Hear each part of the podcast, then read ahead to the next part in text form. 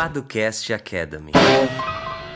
E tá começando mais um Paducast Academy. Aqui é o Henrique Paduan.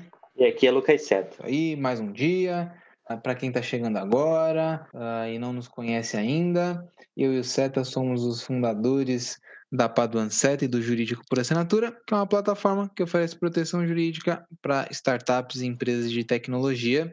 Então, se você quer conhecer um pouquinho mais sobre o nosso modelo de negócio, o que está incluso na mensalidade, como faz para assinar, uh, é simples, é só entrar no site que vai estar tá aqui na descrição, jurídicoparastartups.com e caso você fique com mais alguma dúvida, a pessoa pode fazer o quê, Seta? Ela pode entrar em nosso site, Henrique, e agendar uma reunião com a gente, forma online, gratuita. É só entrar em paduaceta.com/agenda, aí você escolhe lá o melhor horário é, e a melhor data para você e a gente bate um papo, tira a sua dúvida, conversa um pouco e vê no que a gente pode ajudar. Boa. E hoje a gente vai falar sobre o que, Seta? Então, hoje a gente vai falar sobre memorando de entendimentos, Henrique. A gente já gravou um episódio lá no início, no longínquo ano de 2019, ficou longe. É, longe. Tudo ainda era simples, né? Ir tomar um café numa cafeteria era uma coisa simples. É, você caminhar na rua era simples. A gente vivia uma vida simples e a gente achou que a gente estava na complexidade. É, então, nessa época, a gente gravou um episódio em que a gente falou da diferença entre memorando de entendimentos, contrato social e acordo de sócios. Um episódio bem. até hoje o pessoal ouve bastante esse episódio, então já demonstra que é uma dúvida bem comum. E aí, dessa vez, ao invés de falar sobre as diferenças de cada um desses documentos, a gente vai adentrar um pouquinho mais no memorando de entendimentos em si. Né? O que, que ele é, para que, que ele serve, quais os cuidados você tem que tomar, principalmente, quais são algumas cláusulas que a gente normalmente utiliza. Enfim, vamos falar um pouquinho sobre isso. E então, é isso. Vamos em frente? Bora.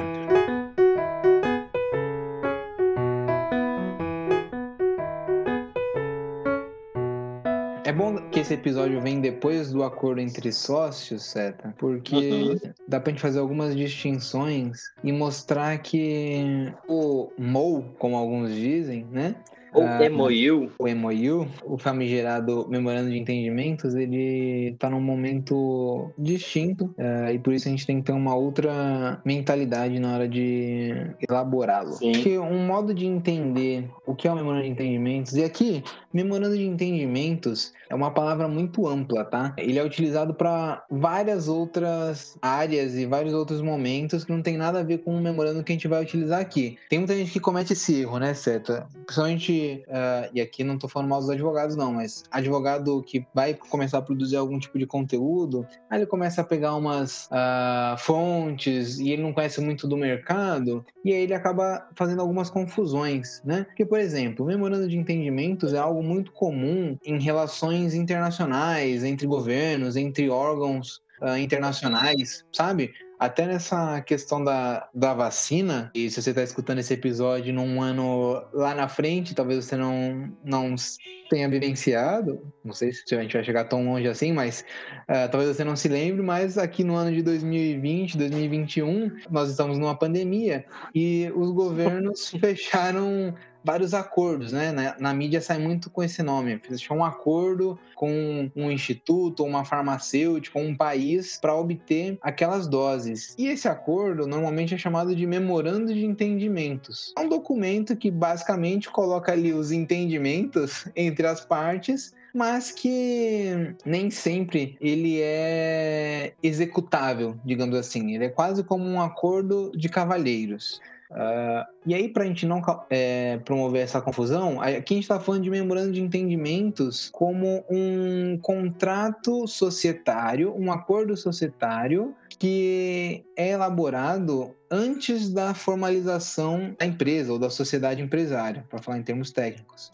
Uh, então, antes de você ter um CNPJ, basicamente, você cria um documento para regular essa situação antes da formalização. Né? Mas esse documento ele tem validade jurídica e ele pode ser executado. Ele obriga as partes. Ele não é só uma coisa bonita que, que se as pessoas quiserem elas vão seguir. Não, é um documento que obriga, que faz com que as pessoas tenham que seguir aquilo que elas acordaram. Isso é interessante porque a gente falando aqui normalmente de startups e empresas de tecnologia, é algo que acontece muito, né? Alguém pode te perguntar, ah, não, então por que não formaliza logo? Bom, porque nem sempre é o momento ideal para formalizar, né? Pode ser que você ainda nem esteja faturando, você esteja aí no momento de ideação do, do seu negócio e que talvez não faça muito sentido você ter todos os custos de uma formalização, você não sabe nem se isso vai dar certo, se você vai conseguir efetivamente validar o seu negócio. É, então, talvez a formalização seja um passo maior do que a perna. E aí, para esse momento, né, para esse gap,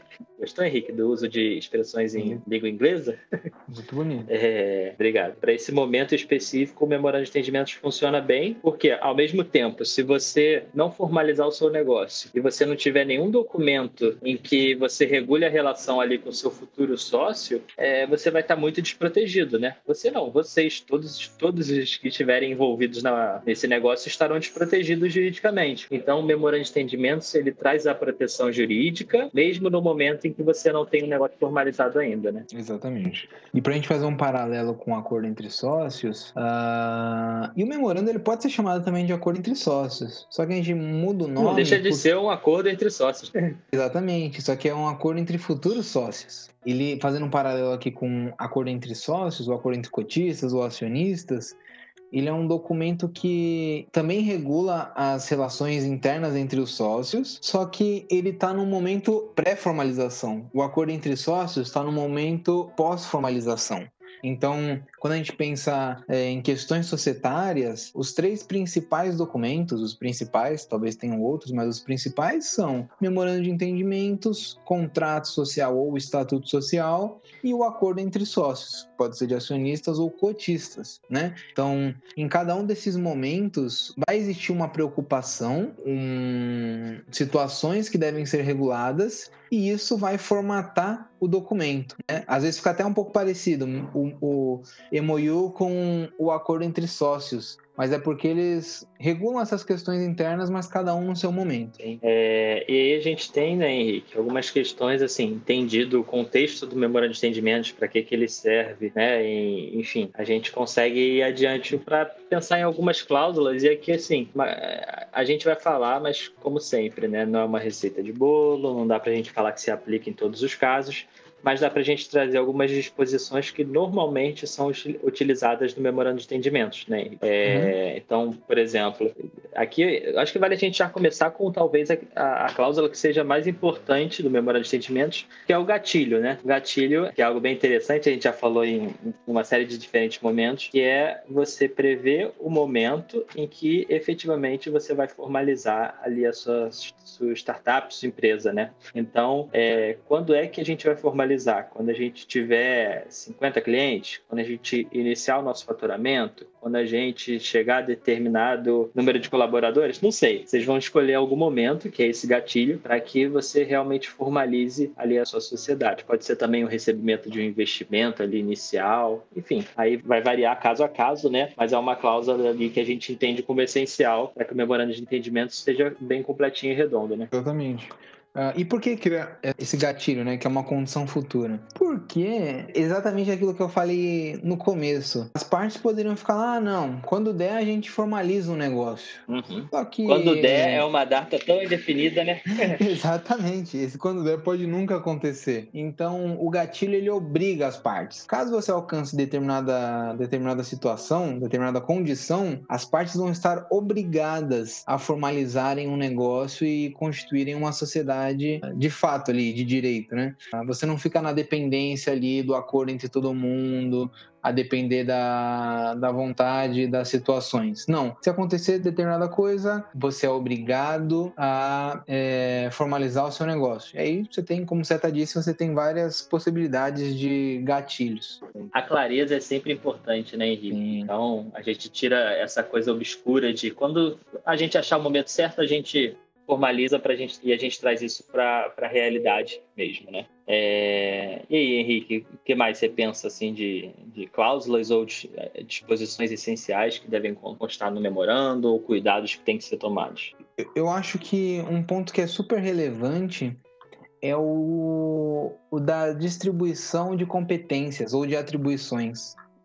A gente já viu algumas coisas relacionadas a, a isso em sociedades que estão nascendo agora, que não ficam claras e você vai tendo confusões lá na frente, e insatisfações e que podem promover o fracasso do negócio, né? Uhum. Veja, uh, eu, nem tô falando aqui de cargos, tá? De tipo CEO, CFO. Isso é, é relevante e eu acho que isso é uma consequência do que eu tô falando aqui. Mas você pensar nas competências e competências, né? As, as atividades que determinado sócio vai desempenhar são super relevantes. Então, poxa, o SETA cuida da parte do financeiro, eu cuido da parte de vendas. Isso vai trazendo clareza e as pessoas vão saber o que cada uma tem que fazer. A gente sabe também que uma startup, principalmente no início, todo mundo faz de tudo, né?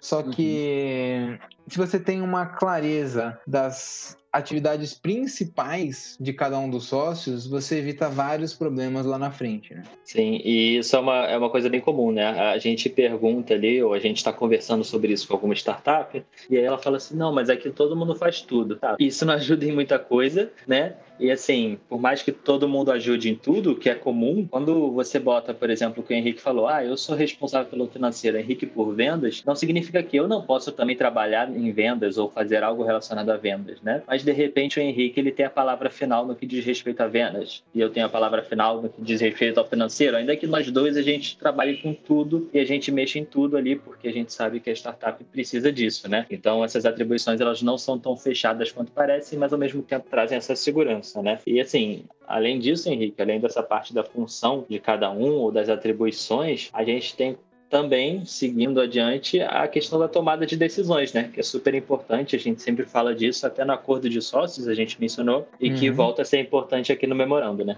Sim, total. Ah, fala aí, você que tá vindo um barulho aqui.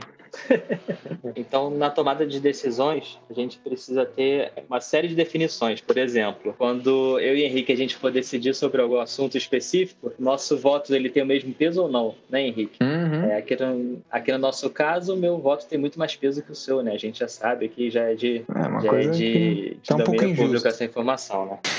É.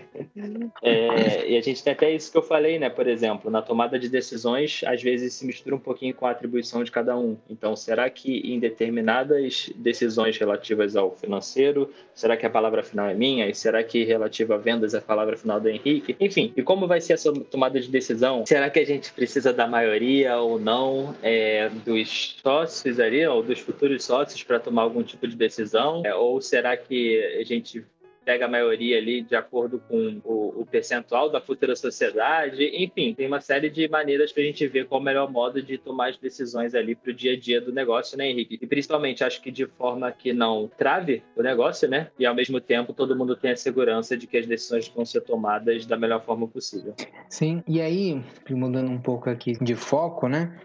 E, mas indo nesse sentido, uma coisa super relevante que tem que ser tratada em memorando de entendimentos é a resolução dos conflitos. Porque dependendo da configuração da sua sociedade, pode ser que você tenha dificuldades em ter consensos para algumas questões e por aí vai, né? Então você tem que preservar a sua sobrevivência né, como instituição, deixando de lado os conflitos, ou não deixando de lado, né, mas resolvendo os conflitos da melhor maneira possível. Então, uh, o modo de resolver os conflitos, e aqui a gente pode falar, igual nós falamos lá no acordo entre sócios, tanto elegendo arbitragem, mediação ou até mesmo judiciário, como tendo previsões de deadlock provisions, né? O que acontece se a gente chegar num impasse uh, sem, sem chance de resolver? Aí você aciona uma dessas cláusulas e a sociedade continua uh, sem parar por causa de um impasse entre os sócios, né? Sim. É, a resolução de conflitos é algo bem importante. A gente sempre, a gente já tem alguns episódios, né, Henrique, até falando sobre arbitragem, como é que funciona, será que é a melhor maneira ou não, ou será que é melhor levar ao judiciário eventual conflito? Isso é algo também a se pensar. E que, assim, a gente gosta de dizer fuja do judiciário, mas é bom você sempre avaliar caso a caso ali para ver qual é a melhor forma possível também, né? É... Uhum. E uma coisa que pode acontecer também, por mais curioso que seja, é a gente pensar já, desde o memorando de entendimentos, como a gente vai excluir, né?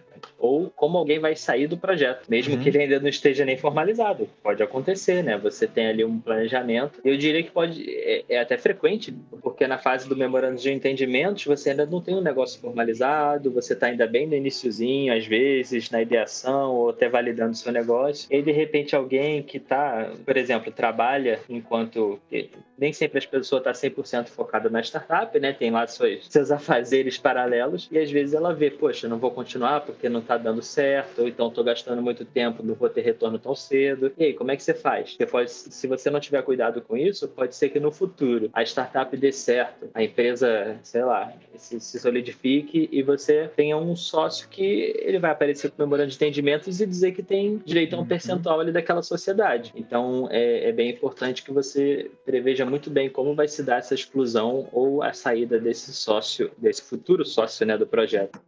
Eu acho que esse é um dos pontos mais importantes. Ah, o pessoal Delicados. Com... É, o pessoal começa sempre muito entusiasmado, né, Seta? A gente já viu uh -huh. isso algumas, várias vezes, né? Mas a vida vem forte e bate, ó. Isso, exatamente. Mas é isso aí. É, todo mundo lá feliz. Poxa, saímos do Startup Weekend. Nossa, que fantástico tal, poxa, vamos aqui, a gente vai revolucionar o mundo, vamos virar um unicórnio, sei lá. Aí dá três semanas, putz, uh, o trabalho aqui tá pesado, ou então, ih, tô na faculdade, semana de prova, não vai dar para mim e tal. Uh, ou então, não, isso daqui não é para mim, uh, não quero. Então, como é que você resolve isso? Essas pessoas têm algum direito a alguma coisa? Se elas quiserem sair, obviamente, né? Uh, ou então, se a pessoa desaparecer, você pode excluir ela ou não. Então, acho que isso é um ponto essencial para a gente trabalhar. Uma coisa que eu queria falar aqui, que está relacionada a lockup, que tem a ver com essa hum. questão. Já falou sobre isso, tem podcast, episódio falando sobre isso e tal é aquele período em que a pessoa não pode vender a participação dela à sociedade. Tá presa. Isso, ela tá presa. Isso pode fazer sentido no, em sede de memorando de entendimentos, pensando e já lançando algumas bases para frente, né? Em quanto tempo a pessoa não pode, isso tá tem a ver com a retirada, né? Com a saída da pessoa, quanto tempo ela não poderia vender a participação dela ou abrir mão da participação dela. E caso ela abra mão, vai ter um, um decréscimo ou então algum tipo de penalidade, entre aspas, por ter saído nesse período. É uma coisa um pouco diferente de vesting, né? A gente falou aqui sobre vesting, muita gente usa vesting para fundador e tudo mais, só que ao que nos parece não funciona. A pessoa já tem a participação societária, ela não tem que é, adquirir nada, né? Acho que a gente tem que fazer um raciocínio inverso uh, de, olha, não é que você tem que adquirir, é que dependendo do que acontecer, você pode perder essa participação societária, e aí nós temos ali os meios técnicos de fazer isso. Então, só um detalhe que eu acho super relevante aí para a gente pensar também em memorando de entendimento. Perfeito. E você comentou ali sobre esse ânimo inicial e todo mundo quer ser um unicórnio, mas eu diria que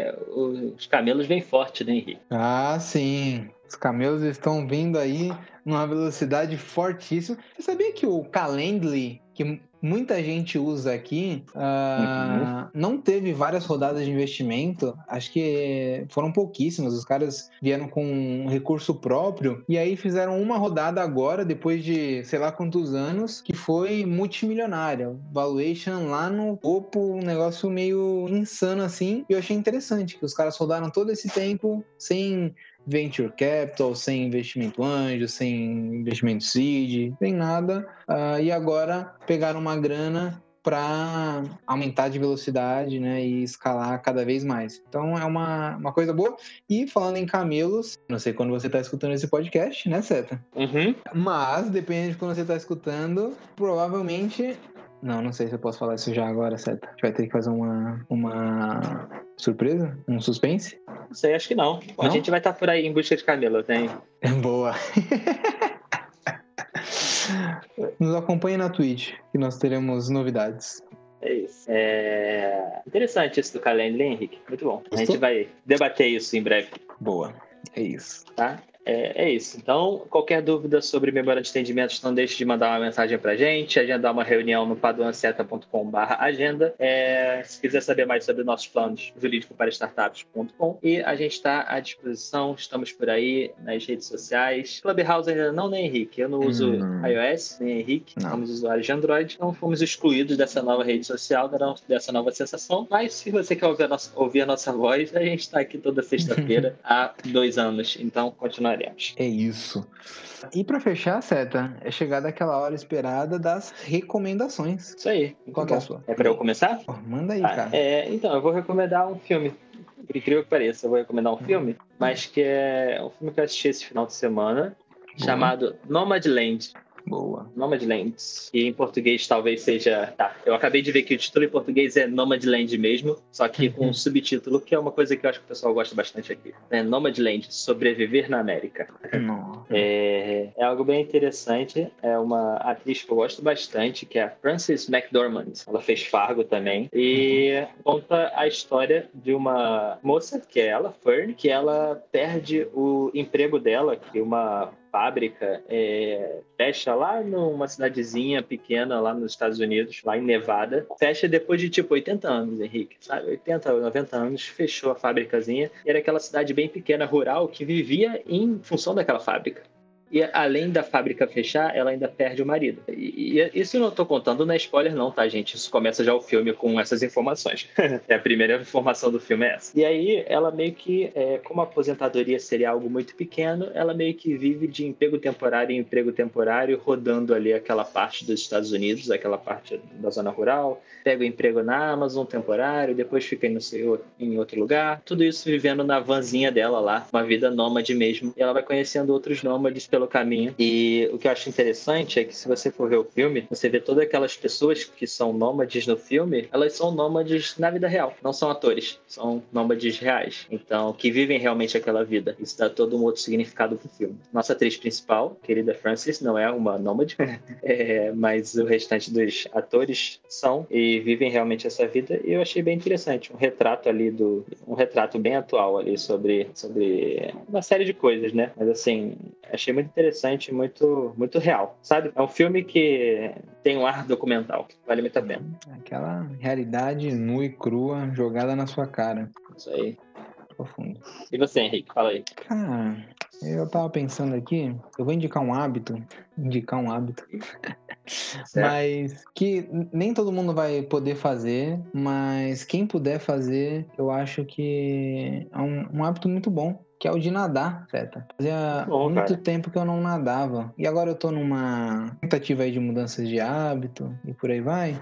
E pelo menos duas vezes na semana eu tenho um treino na, na piscina. Nem todo mundo tem uma piscina, nem todo mundo pode ir até uma piscina, tá? Então, tudo bem se você não puder. Mas tem várias pessoas que têm acesso a isso, mas acabam deixando de lado, né? Uh, por exemplo, eu, morei muito morei cinco anos no Rio de Janeiro e posso contar as vezes que eu fui na praia, né? E eu poderia ter ido muito mais se eu tivesse criado um hábito.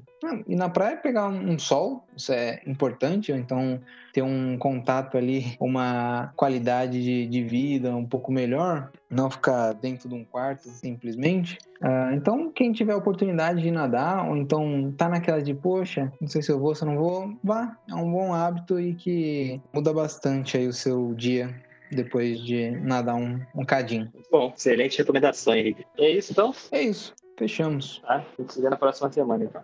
Valeu! Uma edição Guilherme Gadini.